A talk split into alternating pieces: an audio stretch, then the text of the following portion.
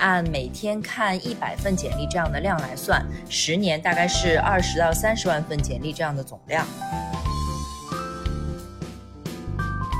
大多数人在工作中只是变老，并不会变好。脱颖而出本质上是一件非常孤独的事情。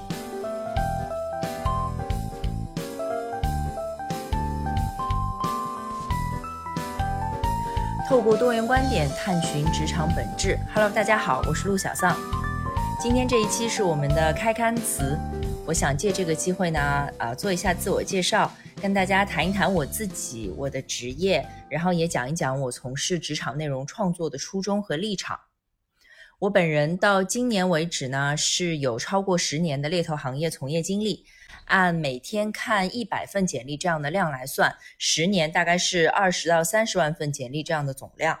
假设其中的百分之十我是电话或者面对面直接沟通过的，那大概就是两三万人的样子。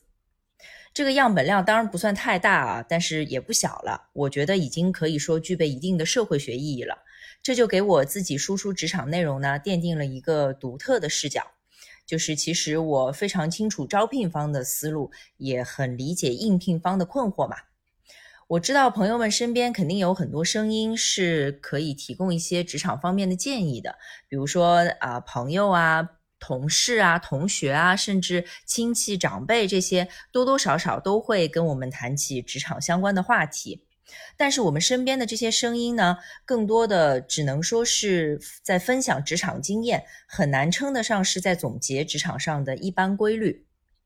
原本站在猎头本职工作的角度，我当然非常乐意看到一个众说纷纭的局面啊，因为猎头的本职工作它就是建立在信息不对称上的。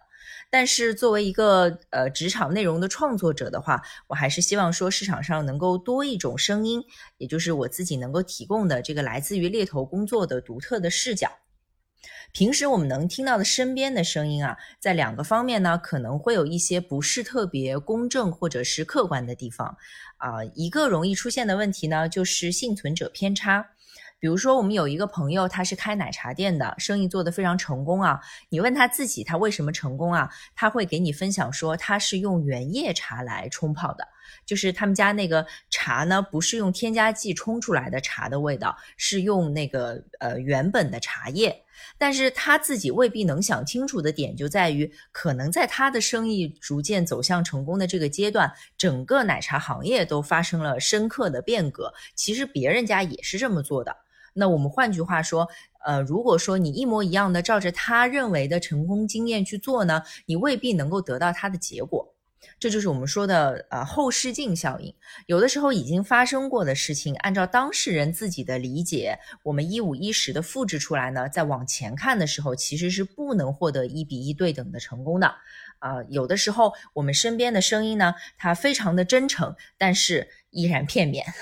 这个是第一点，幸存者偏差。第二点呢是，呃，身边的朋友们分享的信息，有的时候他会出于一个比较简单粗暴的经验主义。我举个例子啊，比如说谈心没谈好这件事情，比如说。啊，有一位朋友，他自己目前的薪资状况是八，然后他在谈薪的时候提的薪资期望是十，那在跟对方人事同事的沟通中，他最后接受了九这个数字，他可能会花很长的时间去懊恼，我如果当时言语更坚持一点，或者说哪句话我说的更得体一些，我说不定就能拿到九点五，那这零点五不就是多拿的吗？那这个思路很正常啊，很多朋友都会这么想，也会跟身边的人分享说：“哎呀，我当时就是哪句哪句话没说好，那我现在呃交代给你，也许你谈心的时候就能多要一点啊。”这个思路我完全理解，但是其实，嗯，怎么说呢？你看，呃，谈心没谈好这句话，它对不对呢？呃，某种程度上对吧？但我认为是一种非常不本质的局部正确。你比如说啊，你从九谈到了九点五，但是你将来的老板、将来的同事对你的第一印象是什么呢？就是你当年这个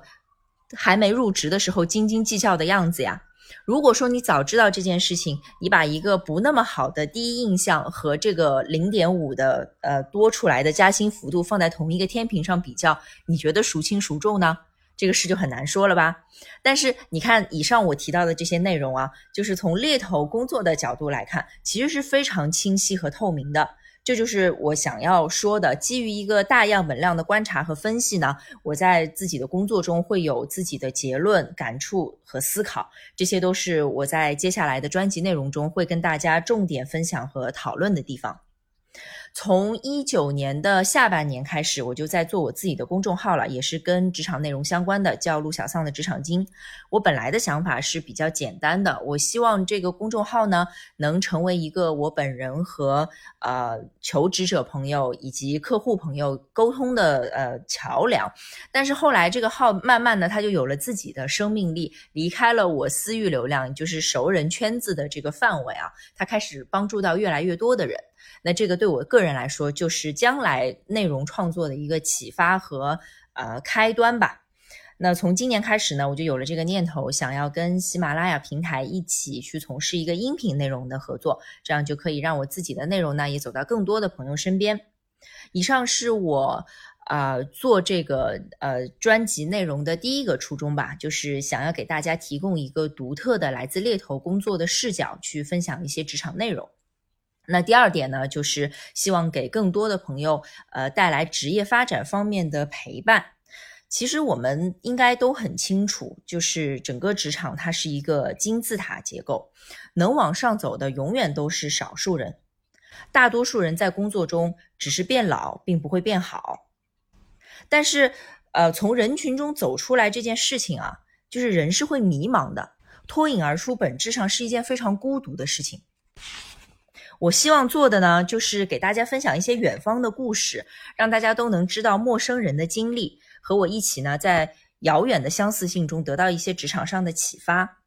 比如说你在工作上遇到的某一件事情，你自己是第一次遇到，可是我认识的啊其他行业的其他职业经理人，他们遇到过一模一样的情况。如果说在我分享的内容中呢，你能听到别人是怎么做的，别人为什么要这样做，可能对于你整个自己的决策机机制来说，就会是一件好事。